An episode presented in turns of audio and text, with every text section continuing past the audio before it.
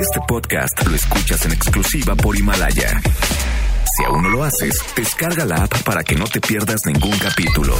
Himalaya.com. MBS Noticias presenta a Víctor Sánchez Baños, el trasfondo de la política y los negocios. Comenzamos.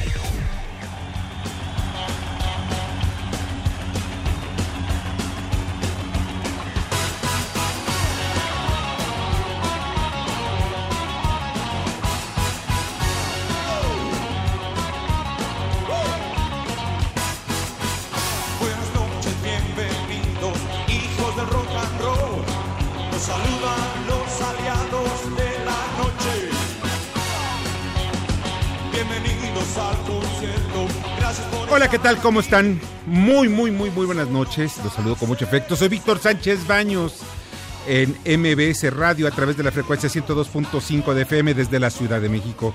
Acompáñanos durante una hora para que juntos analicemos, discutamos la información de poder y dinero en estos asuntos que leerás y escucharás mañana. Sintonízanos, en vivo, en streaming, en mbsnoticias.com. Está conmigo Carmen Delgadillo. ¿Cómo estás? Hoy es viernes, el cuerpo lo siente y es más, para aquellos que han dicho que el rock, el rock ha muerto, ahí está Miguel Mateos. Manuel Ríos Toro. Ayúdanos a construir. Hoy el rock and río se hace para ti. Ayúdanos a construir. Debate. Comunícate. Comenta a Víctor Sánchez Baños en MBS. Twitter, arroba B. Sánchez Baños y arroba MBS Noticias. Muy cierto es Miguel Ríos, ya estoy así como que yo, saben, rockero y toda la cosa, y equivocándome con el apellido. Pero Miguel Mateos es el que canta, es más bien más galado de Serrat, de Ana Belén y todo eso. Pero, pero en fin, hoy es viernes, el cuerpo lo sabe y empieza uno a moverse. Estas, estas son las expresiones y las historias de hoy. Aquí, la burla de los jugadores de la sub-17 del equipo América, del equipo de fútbol América, y, también la burla que hicieron unos presuntos marinos, precisamente del performance, un violador en tu camino.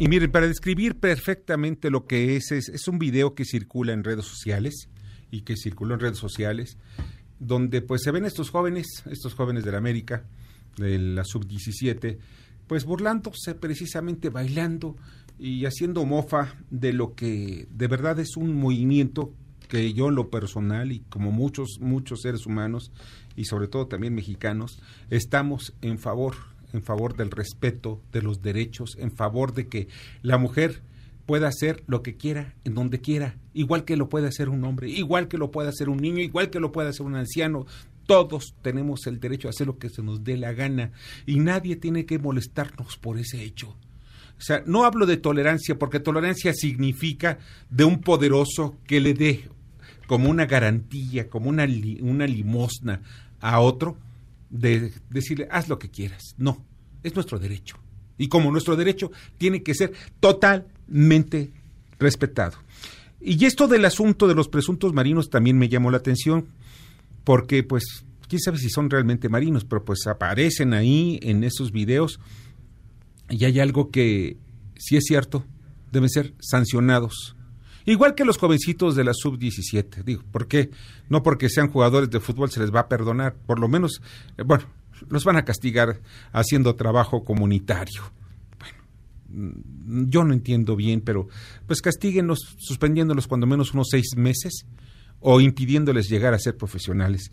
¿Por qué? Pues yo sé que es un negocio, es un negocio que deja mucho, pero mucho dinero.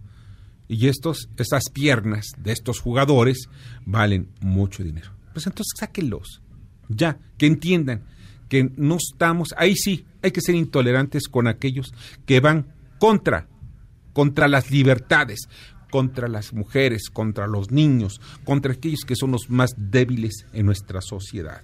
Esas poses machistas son reprobables y todavía que lo que es peor, las suben a las redes sociales como si fuera un triunfo.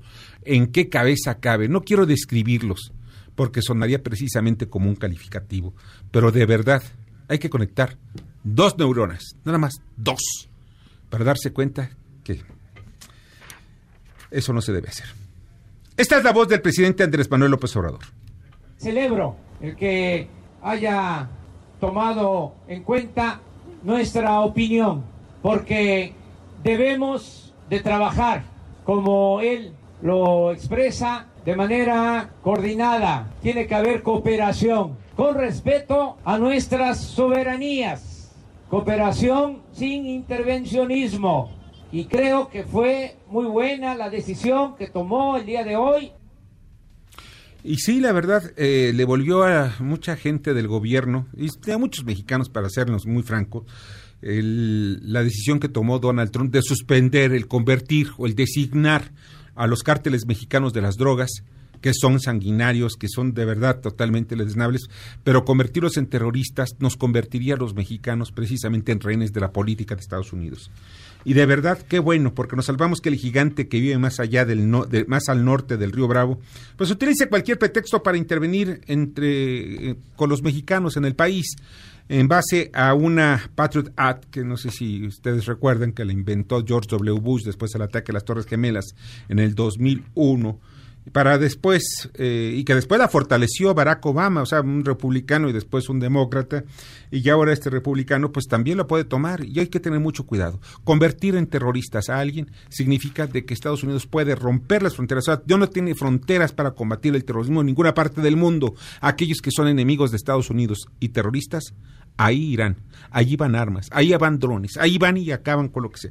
Y esto, de verdad, como dice el presidente López Obrador, y esto hay que reconocerlo, Sí, está bien hecho, está bien que lleven una política eh, internacional con el, con el gobierno de Estados Unidos de amor y paz, valga la expresión, pero eh, ¿por qué? Porque está mucho en juego. Es nuestro principal socio comercial y hay que llevar la fiesta en paz. El presidente, el presidente de Estados Unidos informó en su cuenta de Twitter que ha decidido suspender la designación de los cárteles de la droga mexicanos como terroristas.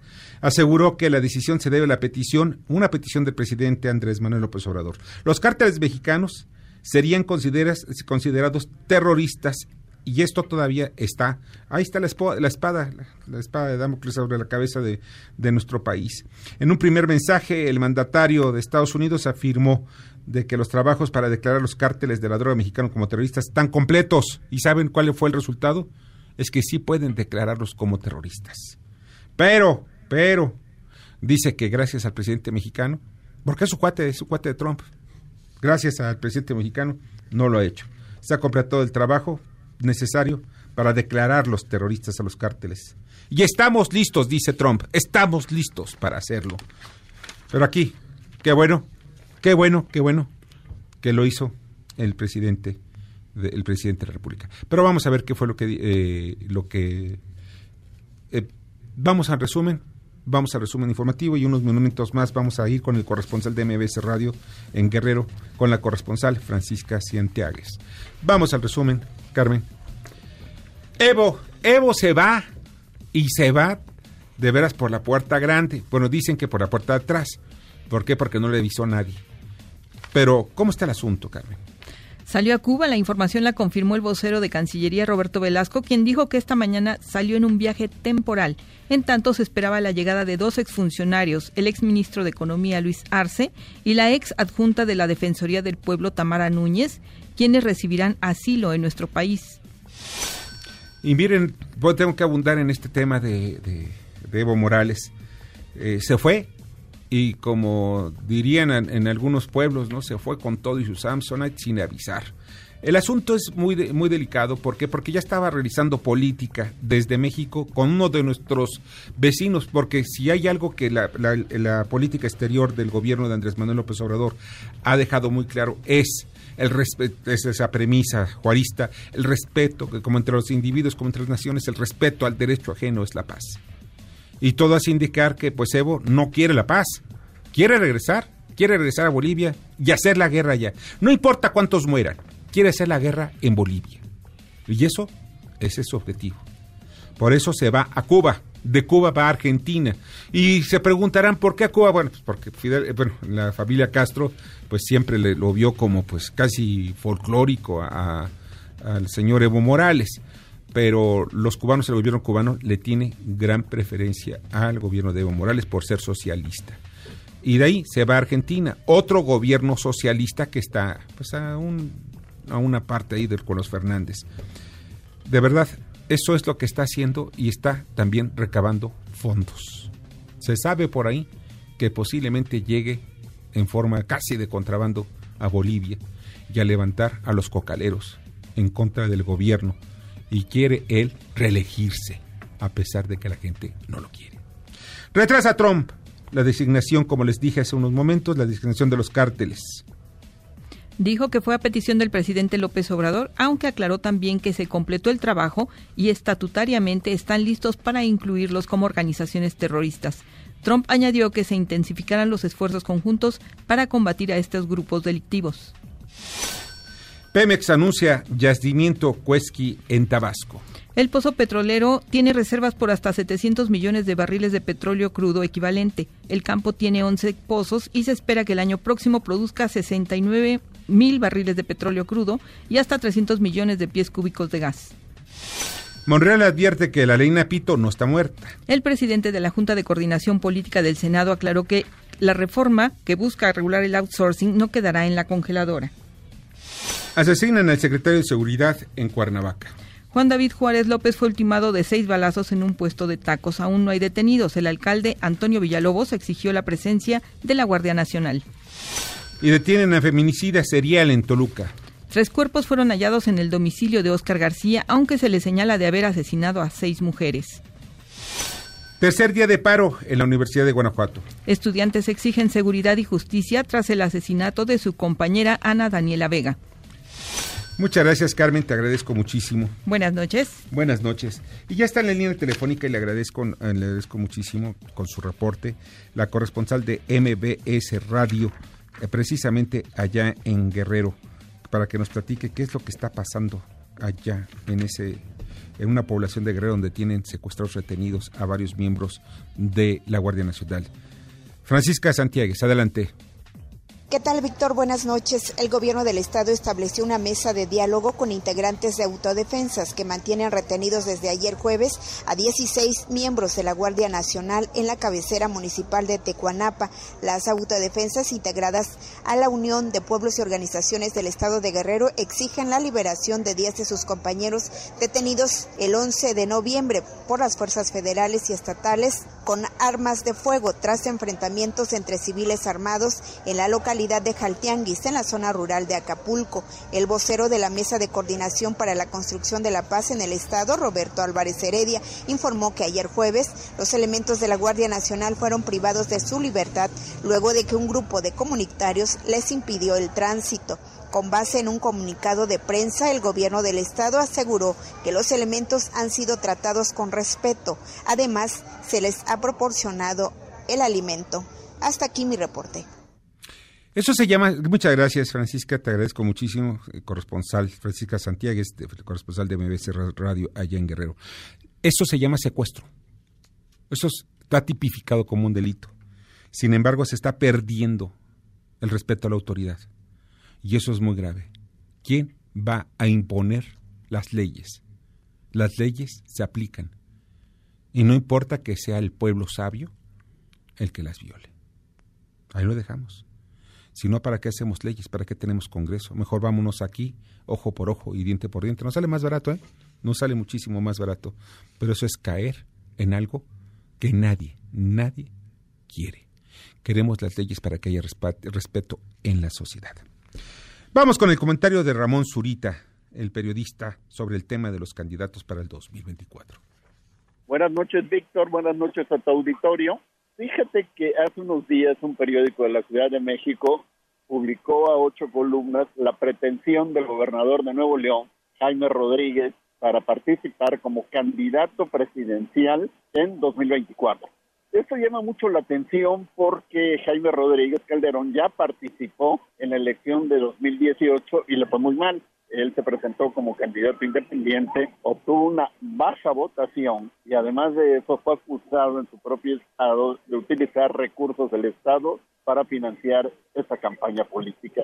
Finalmente Jaime la libró, no fue responsabilizado, fue liberado de esa responsabilidad, pero ahora, tres años después de que termine su mandato, se lanzará nuevamente en esta pretensión. Es el primer aspirante que manifiesta su interés de ser candidato presidencial, algo que también viene ya realizando Margarita Zavala con su pretendido partido político que sí alcanza el registro, aunque ha condicionado para los comicios del 2021 será otra de las aspirantes.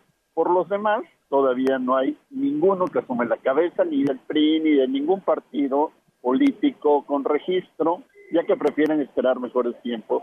Sin embargo, esto de Jaime Rodríguez Calderón, el Bronco, llama mucho la atención porque tampoco es un gobernador que tenga las mejores credenciales en la gestión que hace en el estado de Nuevo León. Esperemos los próximos días para saber o las próximas semanas para saber quiénes más manifiestan su interés, aunque está muy lejana todavía la elección del 2024. Hasta aquí mi comentario, muchas gracias y un feliz fin de semana. Escuchas a Víctor Sánchez Baños. Vamos a una pausa y continuamos. Este podcast lo escuchas en exclusiva por Himalaya. Debate. Comunícate. Da tus opiniones a Víctor Sánchez Baños en MBS. Teléfono en cabina 5566 1025. Ahora vamos con el dato útil. China, Estados Unidos, India, Rusia y Japón son los mayores emisores de gases efecto invernadero. Tan solo cinco provincias de China en donde se concentra la industria exportadora se emite más dióxido de carbono que en cualquier país. Muchas gracias y continúen con nosotros en MBS Radio. Vamos al comentario de Fernanda Musquiz, creando conciencia. Adelante, Fernanda. Creando conciencia. Yo soy Fernanda, Fernanda Musquiz. Murciélagos. La polinización puede ser originada de diversas maneras. Diversos elementos pueden ayudar a esto, tales como el viento, el agua o incluso algunas plantas se autopolinizan, pero cerca del 80% de todas las plantas con flores son polinizadas por animales entre los que se encuentran insectos como las abejas y las mariposas y vertebrados como los colibríes y los murciélagos. Alrededor de 500 especies de flores en todo el mundo dependen de los murciélagos para ser polinizadas. Los que se alimentan de frutas suelen consumir el jugo y escupir las semillas, y estas, al caer en un suelo fértil, erosionan convirtiéndose en plantas. Algunas especies como el murciélago frutero común mantienen una dieta compuesta por más de 50 especies de frutas. Se estima que puede consumir 60.000 semillas en una sola noche, así que en un año podría contribuir en la germinación de millones de plantas. Por otra parte, los que se alimentan del polen y el néctar de las flores cuentan con lenguas largas para alcanzar el néctar que se localiza en el interior de estas, las cuales tienen ciertas características que llaman la atención de los murciélagos. Regularmente se abren durante la noche, presentando un color blanco o pálido y son regularmente grandes. Despiden un olor intenso similar a la fruta fermentada y contienen una gran cantidad de néctar. Cuando el murciélago se posa para comer, el polen queda atrapado en su pelaje y al viajar lo transportan y distribuyen. La polinización y dispersión de semillas son necesarias para la generación de nuevas plantas y es una de las más importantes funciones ecológicas de la naturaleza que permite el crecimiento de nuevos árboles en sitios deforestados. Sin la ayuda de los murciélagos, muchas especies vegetales se verían reducidas y quizá extintas, lo que afectaría a todos los seres vivos que dependen de ellas, incluyendo el ser humano. Fascinante, ¿no? Buenas noches, Víctor. Buenas noches, Fernanda, te agradezco muchísimo. Fernanda Musquiz, Creando Conciencia.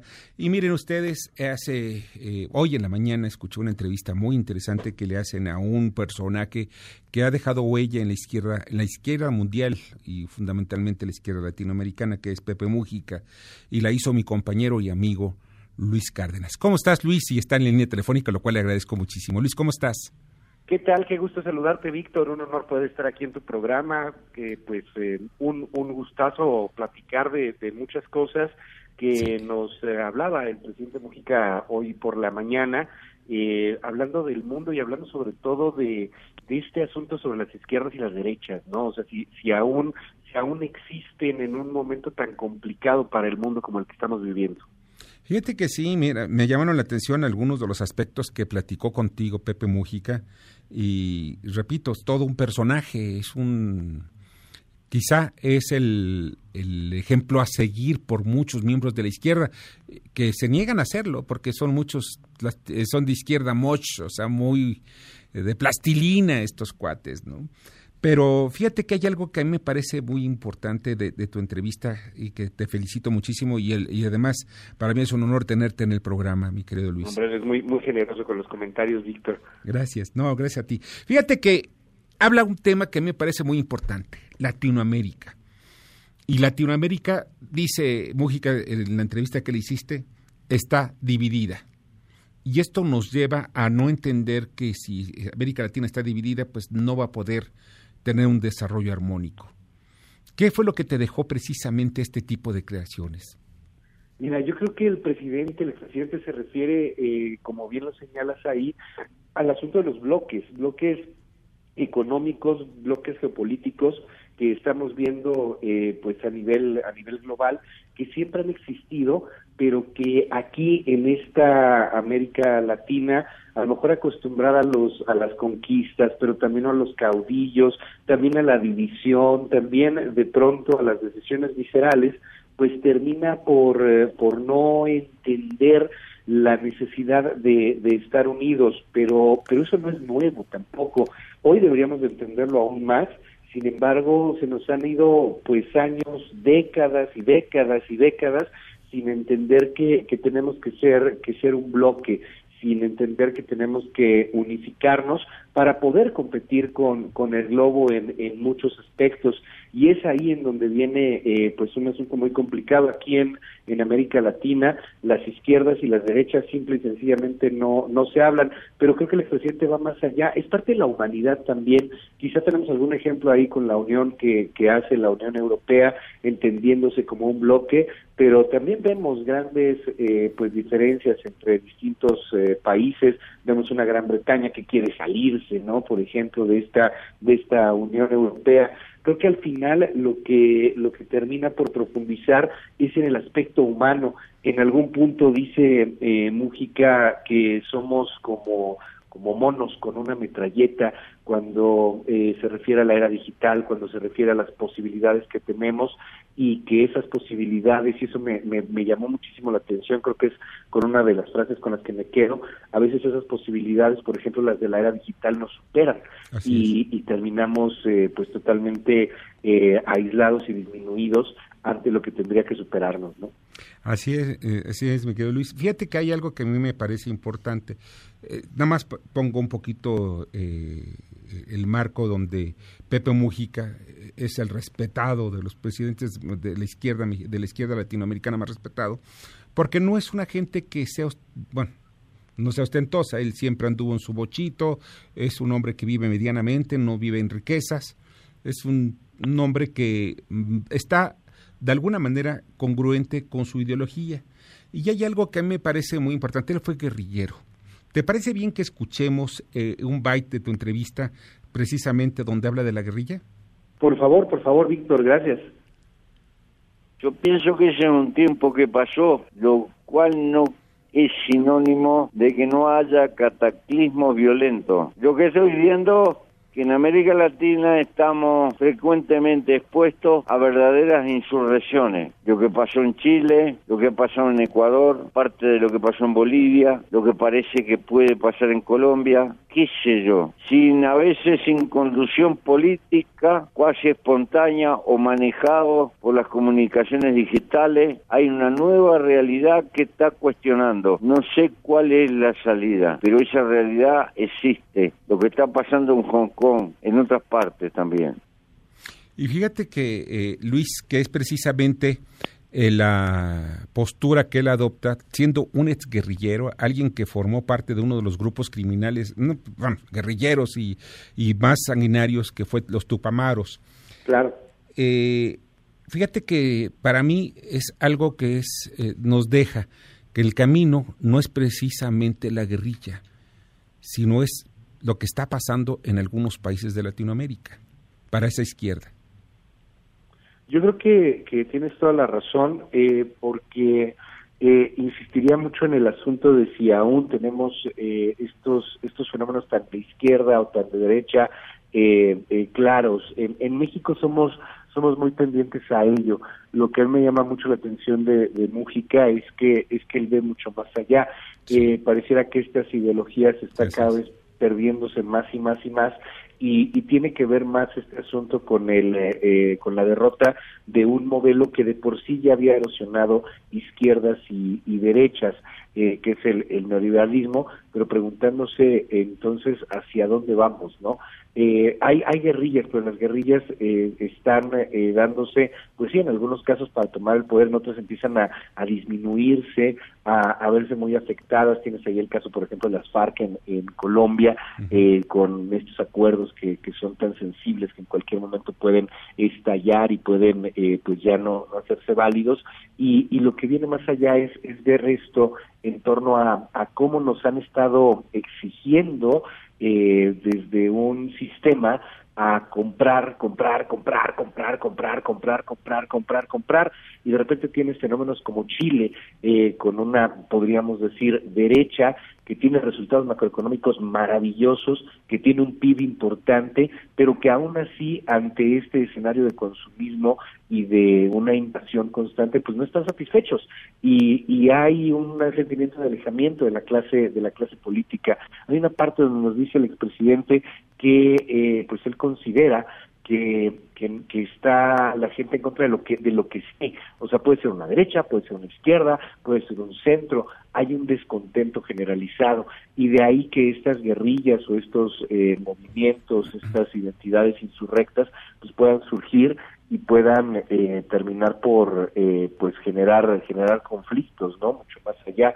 Ya no pudimos platicarlo porque hay muchas cosas siempre que hay que hablar con personajes así como como él pero pero me hubiera encantado preguntarle qué piensan más allá de la guerrilla de, de estos grupos por ejemplo terroristas no células como lo que está haciendo el radicalismo o lo que trató de hacer radicalismo el Estado Islámico o distintos otros grupos también subversivos pero cada vez eh, más fragmentados y atomizados además en distintas partes del, del planeta. Muy interesante lo que sucede ahí con, con la guerrilla particularmente con el pensamiento del mundo. Fíjate que eh, Luis que seguramente eh, quizá compartas una parte de, de, esta idea que tengo sobre las izquierdas y la derecha. Generalmente las masas no distinguen entre una izquierda y una derecha. Eh, no las conocen, en pocas palabras. O sea, hablan de que beneficio social, bueno, está bien, pero no lo, no lo ubican, ni lo tipifican, ni lo, ni lo califican como una izquierda o un socialismo o un neoliberalismo, que lo ven como, como el manejo, vamos a llamarle, eh, teórico de, de, de, la, de la academia y muy inalcanzable para las masas. Y yo creo que, y no sé cuál es tu punto de vista al respecto, pero la ideología de masas va únicamente a lo que le está pasando en su bolsillo y va el castigo electoral en contra del gobernante o la corriente del gobernante que no les cumplió. Totalmente de acuerdo, eh, pero va más allá de, del asunto de masas desde mi perspectiva. Eh, hay una caricatura que es muy famosa para explicar eh, esta eh, división que, que, estamos viendo en el, en el mundo. Se me va ahorita el, el, autor, pero bueno, te lo escribo más o menos. Tienes a dos, a dos personajes, a dos monitos, este, y los dos tienen una flecha pues en el trasero. Este, sí, sí, un monito dice izquierda y el otro monito dice derecha dice, pues los dos nos tronaron, o sea, este, y no les entendemos porque al fondo ves ahí un cuate que está hablando de, de cosas. Hubo un momento en el cual eh, esto se diluyó, el, el asunto de, no poder tener una empatía hacia los distintos sectores, eh, pues se fue diluyendo una empatía desde la clase política hacia las masas. Y es por eso que lo que hoy gana, eh, yo creo que es una cosa rarísima, ¿no? Cuando hablamos de izquierdas y derechas, si nos enfocamos en el asunto meramente económico, pues eh, yo no creería entonces que China es de izquierda o que China es comunista, ¿no?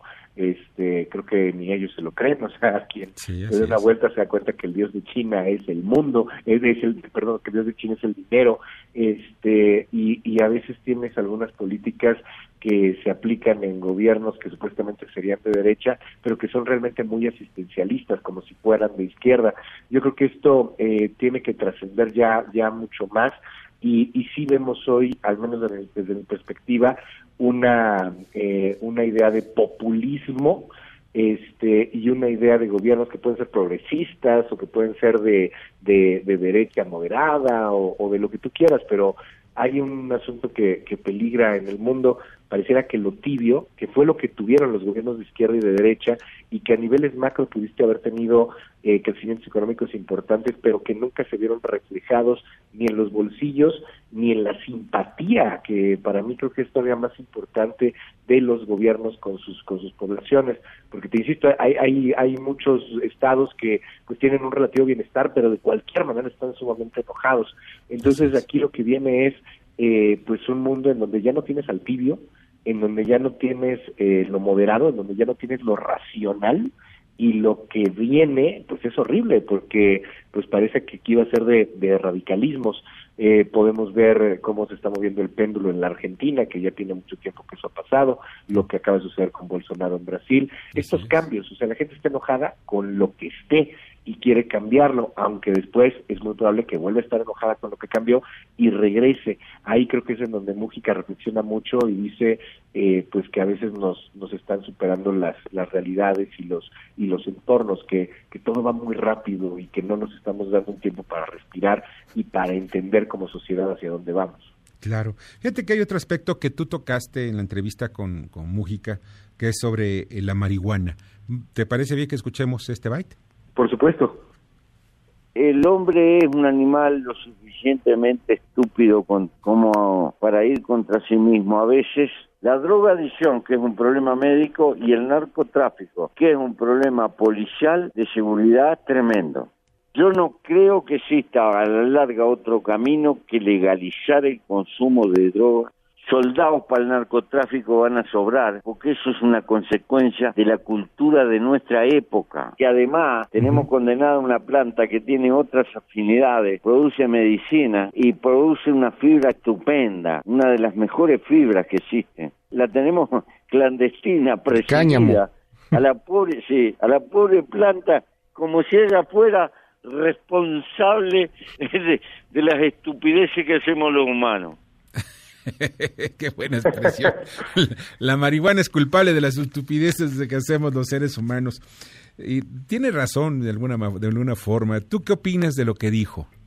Eh, bueno, tiene ahí es, muy simpático, como si la planta fuera quien hace el mal, este, pues, pues lo hacemos todos, ¿no? O sea, cuando de repente uno le echa la culpa al alcohol, pues el alcohol no, no se hizo solito y te obligó y se metió a tu sí. cuerpo, ¿no? O sea, tú, tú lo ingeriste o, o a cualquier otra sustancia. Del tabaco, tiene, por ejemplo. Tiene, una, eh, tiene razón, pero eh, es muy interesante lo que está pasando en el Uruguay ahí al respecto.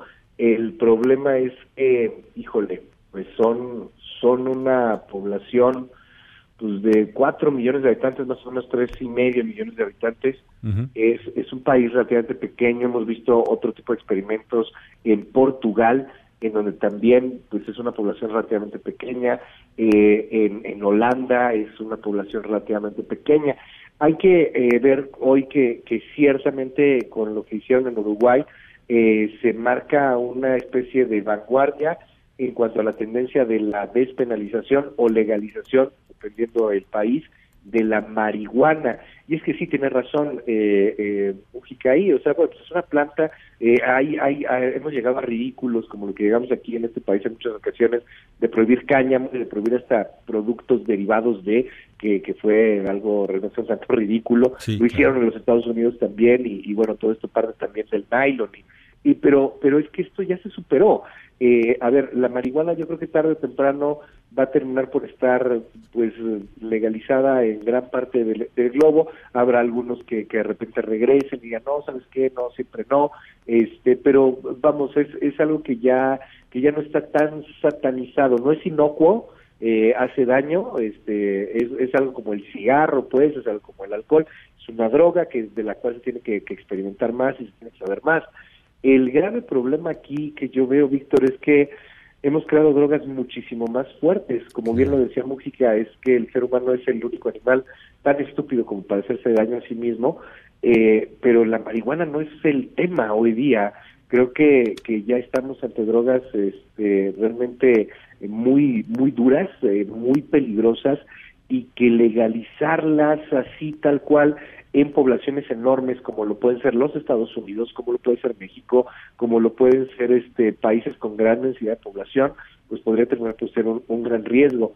En pequeñas ciudades o en pequeños países, pues esto puede llegar a ser controlado de alguna manera, pero creo que se refiere pues justamente a ese asunto, o sea, ¿cómo le vas a entrar cuando quieras legalizarlo? Por ejemplo, en, eh, en Estados Unidos este, el fentanilo, que está ahora tan, tan de riesgo, o la heroína, por ejemplo, eh, que sí puede generar ahí un problema más grave. La misma cocaína, sabemos muy poco de ella, pero sí sabemos que te da una reacción muy violenta en muchos casos. O sea, eh, eso, eso ya no es tan sencillo de legalizar en grandes países. Luis, de verdad, podríamos pasar aquí platicando toda la noche, pero necesitaríamos también o un café o como ya estamos en fiesta, una buena copa de vino. Pero te agradezco muchísimo que haya estado con nosotros esta noche. Oye, en el podcast de MBS Radio se encuentra eh, la entrevista, ¿verdad? Ahí está disponible en MBS Noticias este, y en los podcasts en, Himalaya y en todas las plataformas que, tenemos. Ahí se puede se puede consultar. Eres muy generoso, Víctor, y un honor poder estar contigo y platicar en esta noche. Gracias. Muchas gracias. Y yo sé que te levantas muy temprano, así que, pero hoy es viernes. Ya mañana otra cosa será. Ya, ya, ya casi es el Guadalupe Reyes. Ya casi es el Guadalupe Reyes. Luis, un fuerte abrazo y te agradezco muchísimo la entrevista. Igualmente, un abrazo. Gracias, Víctor. Pásala muy bien. Mucha suerte. Igualmente, gracias. Luis Cárdenas, el compañero del noticiero de la mañana que empieza a las 6 de la mañana de lunes a viernes, de verdad se lo recomiendo mucho. Si se levantan temprano es la mejor manera de estar informado. Vamos al comentario de Mario Di Constanzo, expresidente de la Conducef. Víctor, muy buenas noches. Un saludo a ti y a todo tu auditorio. Pues el día de hoy hablaremos de dos temas. El primero, eh, de, de importancia, pues yo te diría suprema, en virtud de que en el presupuesto del 2020, es decir, en el que se va a ejercer el próximo año, hay un dato que llama mucho la atención. A pesar de los recortes de personal, los ajustes que supuestamente ha hecho el gobierno federal, el pago de servicios personales alcanzará una cifra históricamente alta. El próximo año se pagarán por concepto de sueldos y salarios 1.3 billones de pesos. Pero ¿a qué se debe esta situación?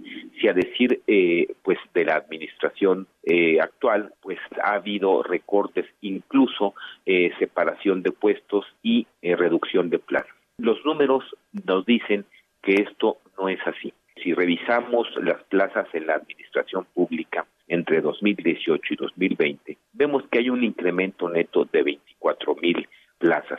Una buena parte de estas nuevas plazas se explican por mayor personal en el ejército, en las Fuerzas Armadas, con aproximadamente 14.100 plazas, en la Marina 2.100 plazas, y un dato eh, que nos llama mucho la atención es que si bien es cierto que el IMSS aparece con 16.000 plazas adicionales, esta semana se lanzó la convocatoria para los requisitos de contratación de cerca de 8.000 médicos y enfermeras. Luego entonces habría que preguntarnos qué va a pasar con las ocho mil restantes que si bien están aprobadas en el presupuesto de egresos de la Federación, no eh, se ha hecho convocatoria alguna.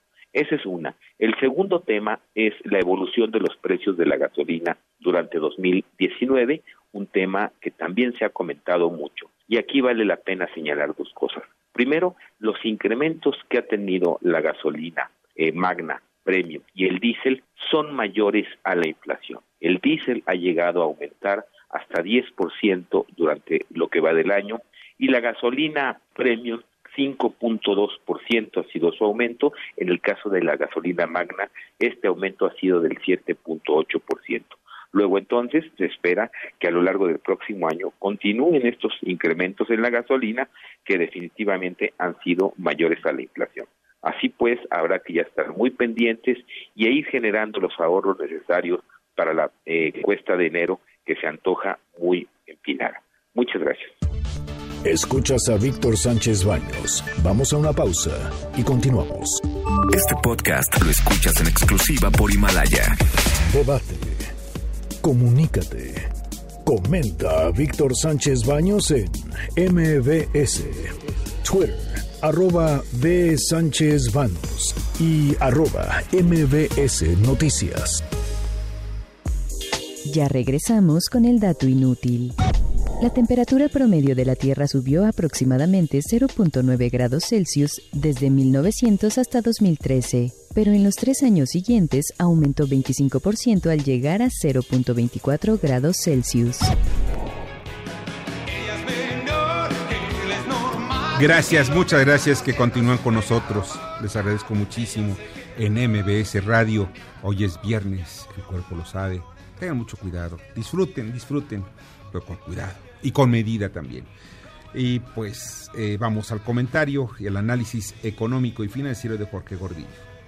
Gracias, Víctor. Buenas noches. Eh, el peso mexicano terminó terreno positivo, rompió una racha de tres semanas apreciándose, cerró muy bien, después de haber alcanzado el interbancario los 19.64 a principio de la semana, cerramos muy cercano a los 19.30, son 30 centavos de apreciación pesos por dólar.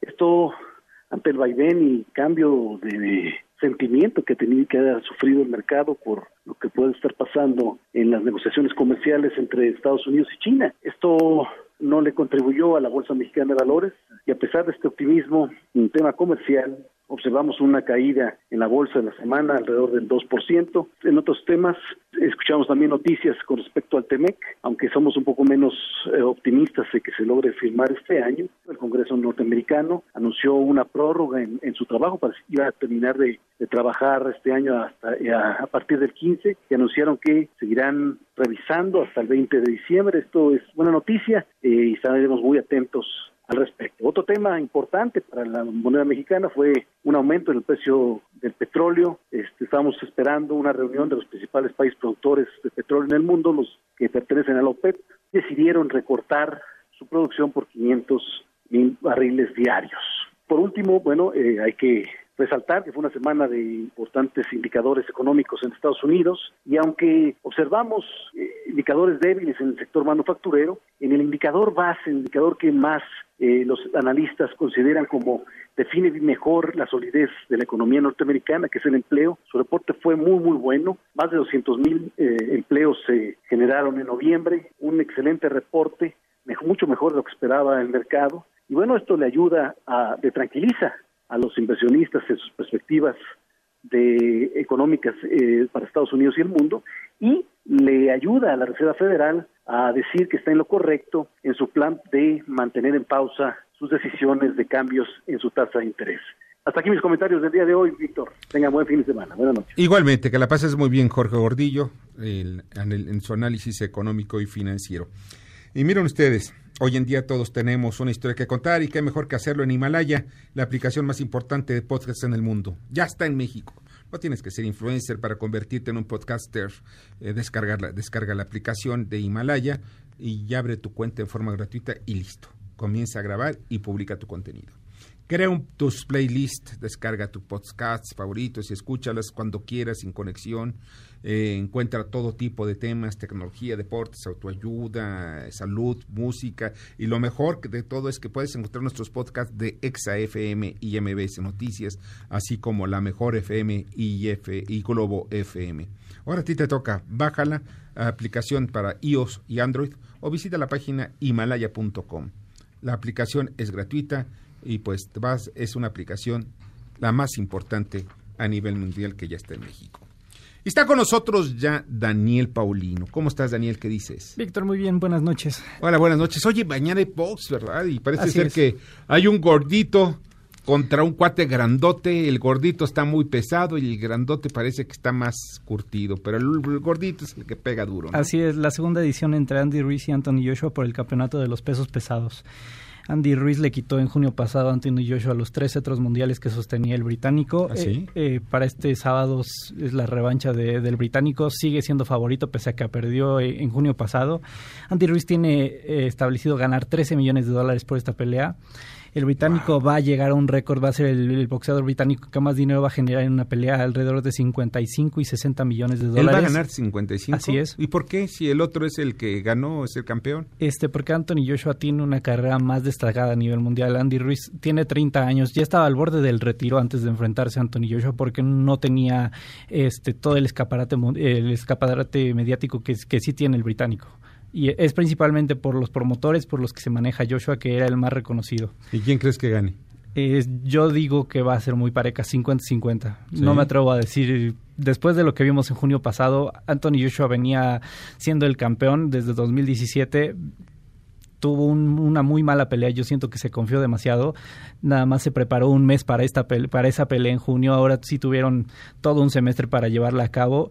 Pero sí me atrevo a decir que 50-50. Esto es discriminación, fíjate. Y Yo bueno, estoy convencido. Y el gordito merece ganar también lo mismo que él, que el inglés. Eh, es un problema latente en el boxeo, este diferencias entre los salarios de los que son los que generan la, la pelea a los y quienes escogen al rival básicamente son los que cobran más los que siempre escogen al rival. Tenemos también el caso el del Canelo. De, el manager de, de Sí, y, y las promotor, el, los Ruiz, promotores ¿no? que, que, son los que organizan toda esta pelea. También te quería mencionar el Fondo de Inversión Pública de Arabia Saudita, donde se va a llevar a cabo la pelea, Ajá. pagó 100 millones de dólares para tener esa pelea en Riyadh, en la capital de dicho país. En Riyadh, oye, qué bien, mira y van a inaugurar por ahí una ruta de una nueva línea aérea. Pues está, está interesante. Oye, y la desfiliación de tiburones rojos del Veracruz, ¿qué es eso? El día de hoy quedaron desafiliados de la Liga MX en todas sus categorías por parte de la Asamblea General del Fútbol Mexicano. Los principales motivos de esta desafiliación fueron el incumplimiento con sus obligaciones financieras, todo el escándalo que hubo por adeudos a jugadores, y por faltar al código de ética de manera constante por parte de Fidel Curi, el dueño. Uh -huh. Este hubo sanciones hacia Fidel Curi por agresiones a exárbitros, por agresiones a periodistas, por hablar de más. Entonces falló de manera constante en el código de ética de, varias, de en, en, ese aspecto, pero el incumplimiento con los pagos es el principal motivo para la desafiliación de Veracruz. Es el quinto equipo en la historia de la Liga MX que queda desafiliado. Pues sí, y además se la merece. Sí, se la merecía. Es una es, es un acontecimiento tardío se tuvo que haber hecho desde verano pasado se veía venir el equipo ya era insostenible de manera financiera no podían competir el próximo semestre pero bueno la Liga MX actuó tarde pero actuó. Bueno pues caray tarde ¿Por qué? Porque pues, hay intereses de por medio. Ya saben ustedes todos la lana, la lana, la lana. Y qué bueno que hables de dinero precisamente en los negocios. Daniel, te agradezco muchísimo. A ti, Víctor, muchas gracias. Muchas gracias a ti. Y vamos al comentario de Fernando Gómez Suárez. Adelante, Fernando. Hola Víctor, amigos, buenas noches. ¿Por qué tanto ruido por la entrada inminente de la aerolínea Emirates a México?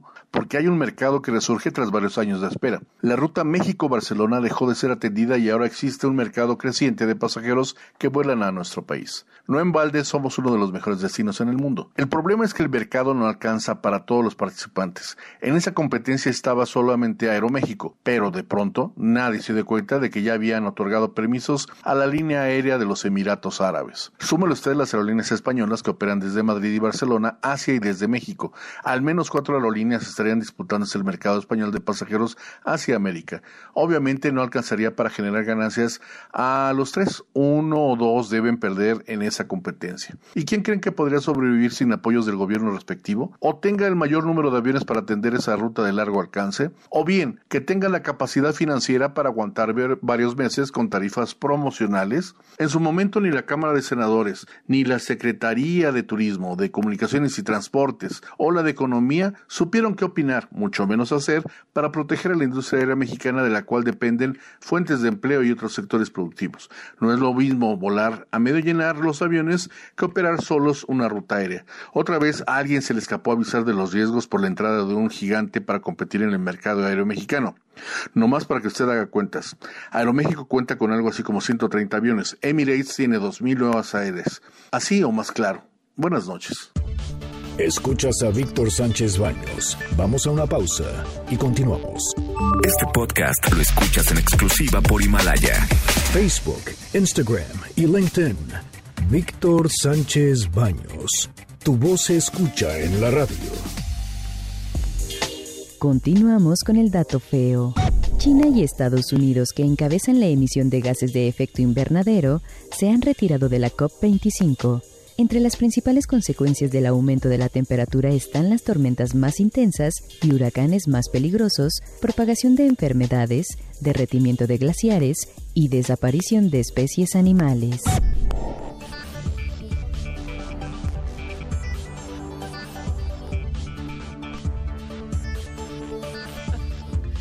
Muchas, muchas, muchas gracias que continuaron en este, en esta frecuencia con nosotros en MBS Radio.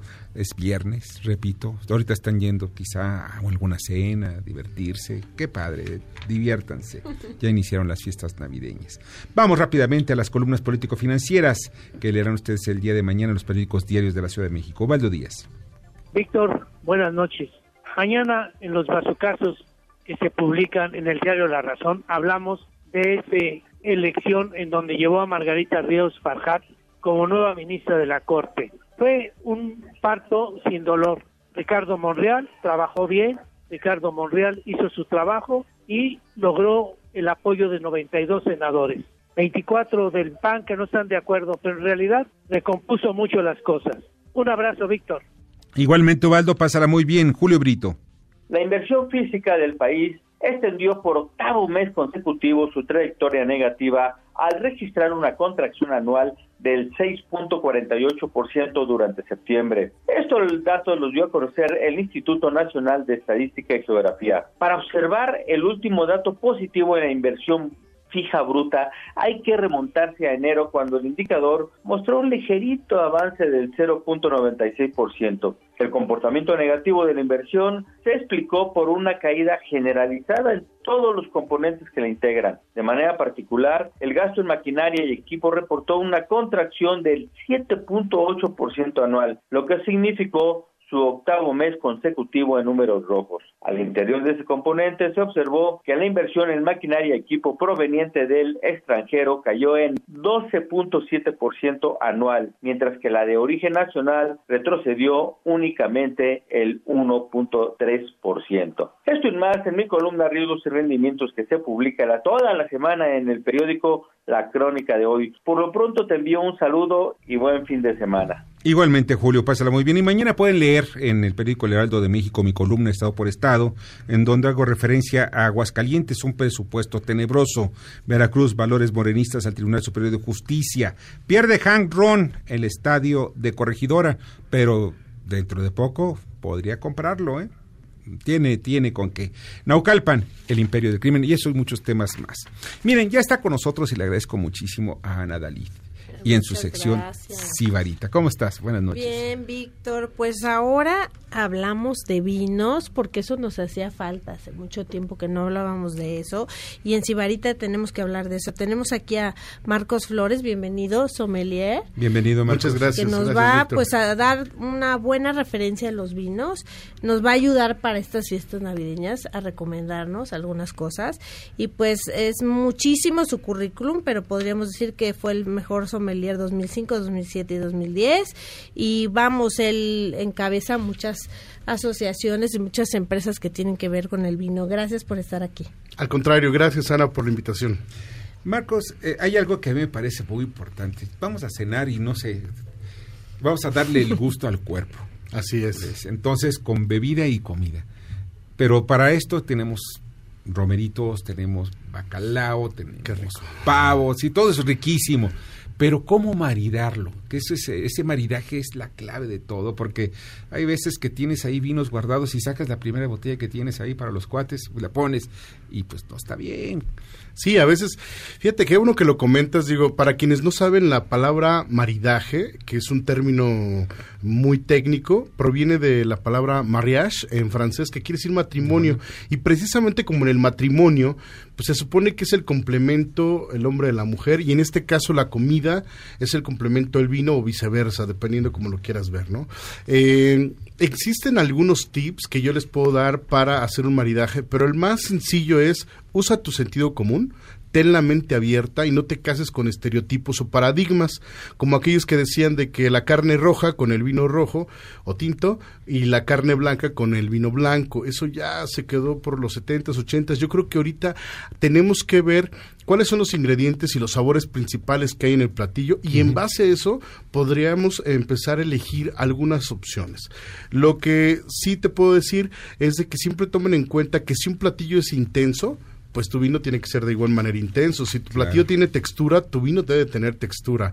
Eh, y en el caso del maridaje con comida mexicana, a veces la gente también le tiene miedo porque es un mito, eso que esos que dicen que la comida mexicana no se puede armonizar con el vino están totalmente equivocados. sí, platícanos del mole, con qué lo, ¿verdad que con champán se puede Ahorita que dijiste romeritos que viene la Navidad, yo les sugiero maridaje súper aprobado. Eh, no solamente aquí en México, hay muchos amigos de otras partes del mundo que lo han hecho, con champán. Champán, esos que dicen brut, con romeritos, y es más, romeritos, les voy a ser más específico, que le ponen camarones adentro, con papas, eh, tipo cambray. Híjole, es un maridaje espectacular.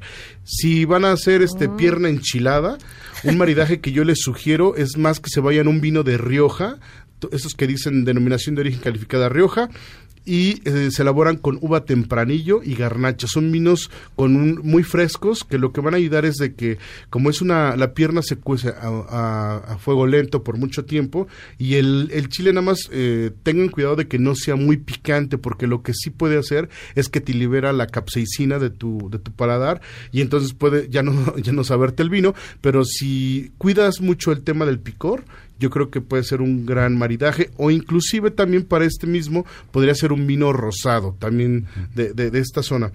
Y en el caso, por ejemplo, del pavo, que es como también ya uno de los clásicos, yo le sugeriría eh, un vino blanco Normalmente en México no se toma mucho vino blanco y les voy a sugerir una uva pues muy muy conocida que se llama Chardonnay. Es un eh, y sobre todo un Chardonnay que tuviese barrica, que tuviera paso por algún tipo de barrica. No sé, hay muchos ejemplos. Especialmente el roble. Exactamente, puede ser de roble francés o roble americano y hay muchos estilos, no sé, Chile, Argentina, eh, los países que se conocen como países del Nuevo Mundo pueden tener muy buenas opciones. Oye, a mí me interesaría que nos ilustres cómo, cómo va México aceptando eh, y siendo conocedor del vino. ¿Cómo ha crecido ahora el mercado aquí y qué tan accesible es ya para la gente? Mira, veníamos muy bien. En realidad, este, parte de lo que yo hacía hace un poco tiempo era eh, dirigir la Asociación de Sommeliers en México y a través de nuestros diplomados en diferentes estados tratábamos de difundir la cultura del vino y iba creciendo el consumo del vino. Cuando yo empecé en el 2000... Aunque yo no sé sommelier, ¿puedo existir ese tipo de, Totalmente. Fíjate que ese es ¿Dónde puedo yo, puedo yo este, checar ese tipo de, cursos? De cursos, mira, yo... Eh, una página de internet, ¿no? Yo tengo una página de internet que es www eh, .gemaric.com.mx o en mis redes sociales estoy como arroba sonmark, eh, arroba som con doble M, espacio mark con C y estoy en Instagram y en Facebook y ahí todos los días escribo sobre el vino y, bueno, pues todos los días trato de, de, enseñarles algún tema distinto, pero es importante que la gente se quite el miedo del vino, no es, un, no es una bebida de estatus, es una bebida que se tiene que tomar del día a día. Eh, una copa diaria es lo recomendable, tiene muchas propiedades salutíferas, que eso podríamos hablar en algún momento, y este y, no, les no le tengan miedo, es una bebida alcohólica que no supera los 14, 15 grados de alcohol, a diferencia de otras. Y hace bien, o sea, dicen que se hace mucho bien. Una o dos copas, ya cuando te pasas, bueno, ya. Te ayuda a liberar el colesterol malo, te ayuda a generar un buen de antioxidantes, inclusive ahorita dicen que te puede ayudar para prevenir temas de depresión y de ansiedad, y sobre todo el vino tinto. Entonces, la verdad es que hay que empezar a A ver, hay una gran variedad de vinos en México. México, la producción del vino mexicano en México está subiendo. Desafortunadamente ahorita acaban de lanzar un nuevo impuesto, El impuesto, para las bebidas alcohólicas que creo que eso va a detener mucho la cultura del vino y están metiendo al vino. Yo creo que no mucho, ¿eh? porque el- ya la gente ya está viendo que el vino, este, está viendo un crecimiento en el consumo del vino. Y mira, esto de los impuestos al pecado, ve el cigarro, que no lo quitan y ya sabes quiénes están metidos en el cigarro. Sí, nomás. y Esperemos que que lo, no, lo- lo esperemos que ponen no. para que de- bajes el consumo, pero bueno, si Yo sería de la idea de mejor hay que informar a la gente Sí. y hay que explicarle de qué se trata y que, y que sea un libre, una libre decisión qué tanto Así puedes es. tomar de vino. Siempre Oye. todo hay que tomarlo con moderación, nada, nada a con todos exceso, siempre es con moderación. Marcos, pues muchas gracias. Tu página de internet una vez es Gemavic. www.gemarit con G, Gemarit. G E M A R I latina C punto com punto MX y en redes sociales estoy como arroba son con doble M espacio mark con C y en Instagram y en Facebook ahí pueden seguir mi página y siempre estoy dispuesto Invítenos a para alguna de tus degustaciones, ¿eh? en Sí, este mismo por instante favor. Ya, ya estamos y es un hecho cerrado Ana, muchas bueno, gracias. pues les mando un beso a todos, feliz viernes y búsquenme también en mis redes sociales, arroba Adalidana. Un beso, gracias Víctor, gracias No, a gracias todos. a ti, gracias, por Gracias. favor, Marcos, que la pases muy bien. nos vemos pronto Ya nos vamos, ya nos vamos, les agradezco muchísimo, gracias a Bernardo Sebastián, a la producción Jorge Romero, Bernardo Sebastián anda en la FIL, por, siempre, eh, por cierto, allá en Guadalajara, eh, en la jefatura de información Carmen Delgadillo, en la asistencia de redacción Fernando Moxuma, en los controles Michael Amador. Y pues ojalá el América se recupere, Michael. Vamos, bueno, ya nos vamos, que pase una noche extraordinaria. Las opiniones vertidas en este programa son única y exclusivamente de estricta responsabilidad de quien las expresa. Este podcast lo escuchas en exclusiva por Himalaya. Si aún no lo haces, descarga la app para que no te pierdas ningún capítulo. Himalaya.com